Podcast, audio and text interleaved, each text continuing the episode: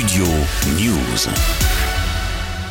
Soutenir davantage les pays du Sud face au changement climatique et à la pauvreté. Tel sera l'enjeu du sommet pour un nouveau pacte financier mondial qui s'ouvre ce jeudi à Paris à l'initiative du président Emmanuel Macron. D'après la ministre de la Transition écologique Agnès Pannier-Runacher, aucun pays ne doit choisir entre lutte pour le climat et contre la pauvreté. Ce sommet de Paris pour euh, avancer sur un nouveau pacte financier mondial nous permettra de revoir les modalités de financement climatique et euh, d'ouvrir une nouvelle voie pour les pays vulnérables qui aujourd'hui ne peuvent accompagner leur développement à la vitesse qu'ils souhaitent en combinant développement et euh, solutions du futur. À l'initiative des autorités françaises, une cinquantaine de chefs d'État et de gouvernement, ainsi que des grandes organisations internationales, des ONG et des militants, sont présents à Paris jeudi et vendredi. Concrètement, l'objectif est d'avancer sur une possible réforme de la finance internationale pour armer les pays vulnérables du Sud face au changement climatique et à la pauvreté.